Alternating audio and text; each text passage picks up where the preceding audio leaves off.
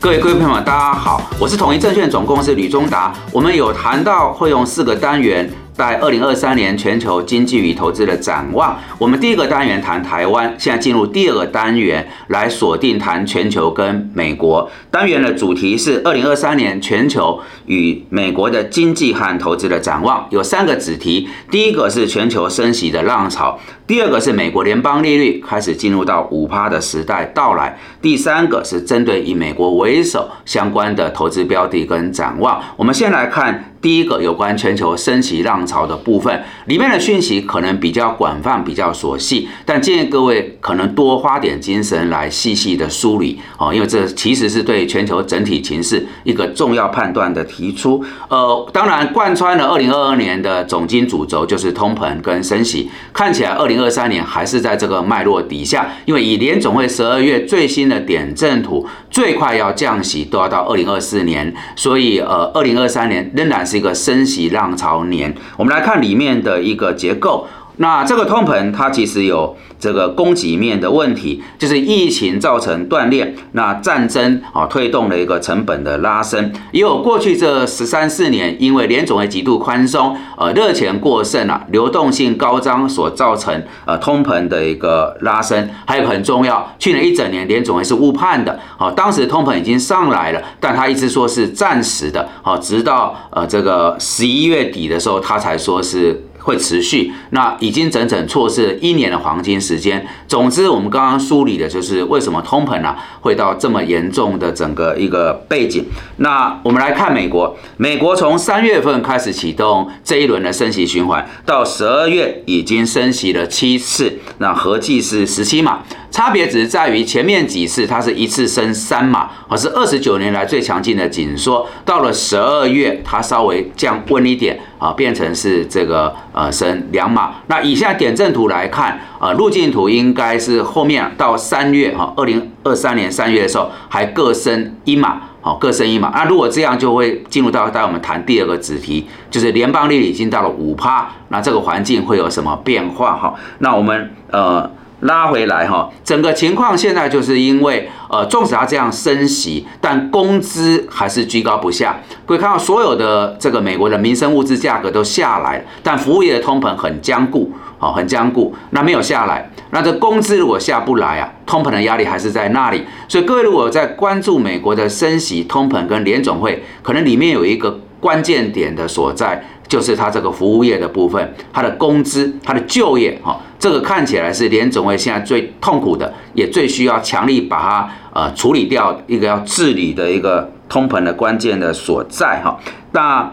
好，这是美国的部分。那再来我们要谈日本。日本呃，在二零二二年其实也开始出现了通膨，甚至超出两趴以上哦，CPI 有到三点七趴，核心 CPI 是三点六趴。但这个通膨的升温，主要是来自于日元贬值跟输入性呃通膨的影响。日本本身的经济还是低迷的，也没有工资的上涨，所以日本的通膨跟美国的通膨在结构性上是很不一样。那么有一个要追踪，就是日本央行总裁黑田东彦，哦，任期到了哈，然后会有新的总裁上任。那中间要看的就是这 YCC，因为这个是过去几年日本央行坚守的一个直利率曲线，它会不会在这边重新来做调整？那如果还坚守这个 YCC，日本央行是一个极度宽松，它不升息，而美国它是一个相对的高利率。那恐怕日元的贬值还是一个大势所趋，但是 YCC 被重新评估，结构就不一样。所以针对日本啊，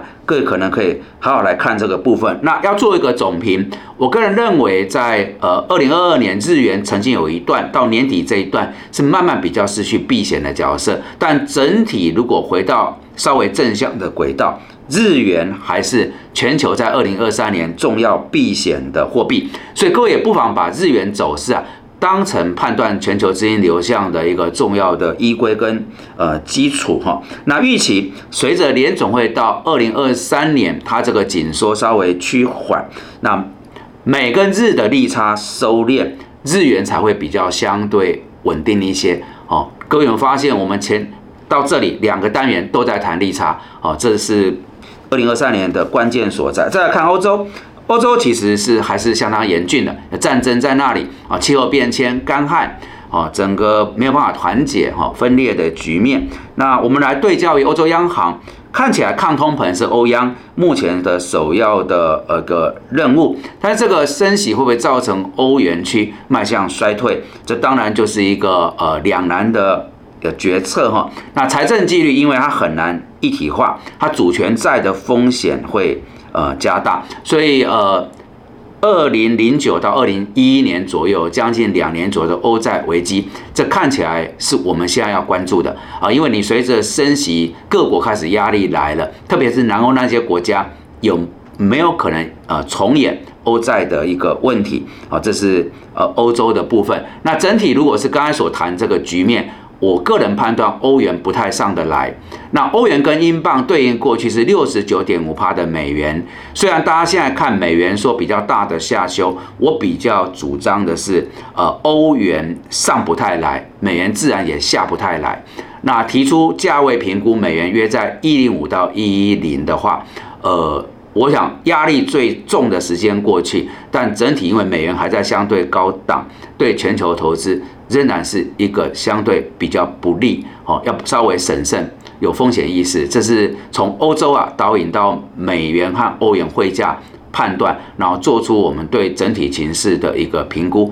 我说最大的压力过去，但是那个压力还是在的，仍然是要一定的风险意识。那最后我们对焦在这个新兴国家，过去的经验是美元如果在走高或是高档，新兴国家多半都有事情。那这一轮其实是还蛮正面的，我们发现美元已经呃全年升值了将近二十趴，但新兴国家还挺得住。我想主要就我们之前谈的，历经了二十几年的结构性调整，呃，新兴国家的体质、外汇存底等等，都比过去来的健全、来的优质。哦，那当然，因为美国还在升，那是我这个优质的。局面还可以延续，还是会有一些呃这个爆点。我们呃在最后一个单元再谈呃二零二三年的投资风险的评估，会再跟各位来做一个报告。那我要收尾说，整体来讲，从这个 IMF、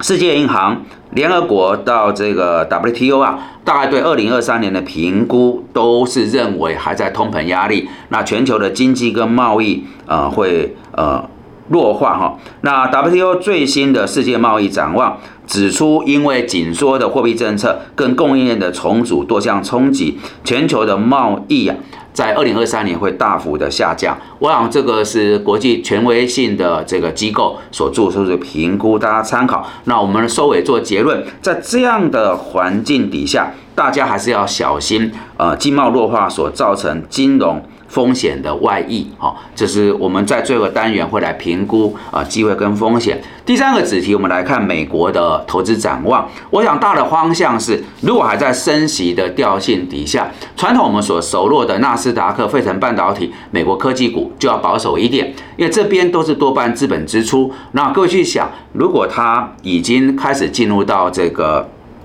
所谓的五趴的。这个利率期间，恐怕光利息支出就造成它很大的压力。我们也有谈，在五趴的环境底下，大概跟过去这十四年我们所熟的零利率是很不一样结构的翻转。各位开始要去想，五趴的利率，哪一些族群跟产业会受惠，哪一些族群会受创？好，那受惠的很明显是在美国的民生消费，因为美元变。有价值，好，美国的消费力感觉有在膨胀，这是货币效应，所以跟美国民生消费有关的是联邦经济五趴底下最大最深的一个受惠者，好，那因为五趴各个产业开始会承压，所以要思考是黄利型，那黄利型这里面就有呃。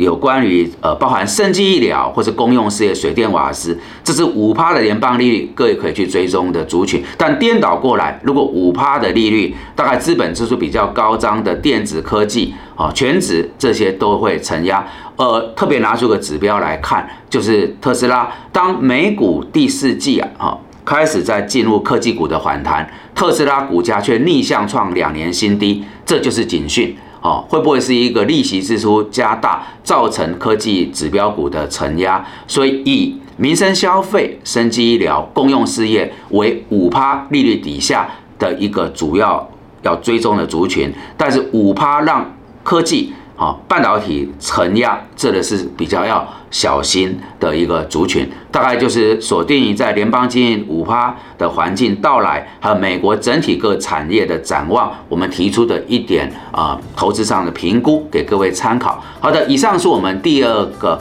单元的这个主题内容。如果大家觉得这些讯息有助于判断跟操作，敬请帮忙按赞、订阅、分享跟开启小铃铛，感谢各位的参与。